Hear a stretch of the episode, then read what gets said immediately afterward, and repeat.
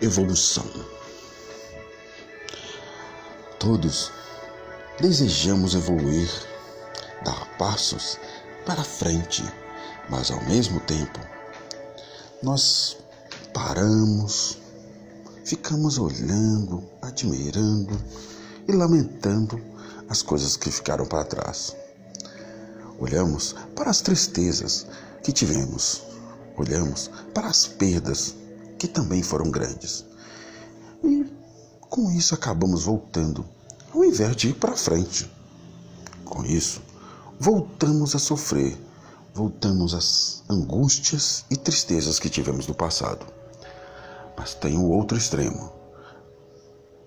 Pessoas que param olhando para as alegrias que tiveram, para as conquistas que obtiveram e acabam vivendo somente delas e fecham as portas para novas vitórias, novas alegrias, novas pessoas na vida.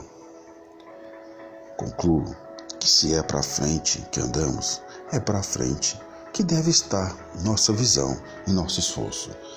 Nunca pare no passado com suas tristezas e nem com suas alegrias. Abra a porta para novas conquistas, novas descobertas e novas pessoas.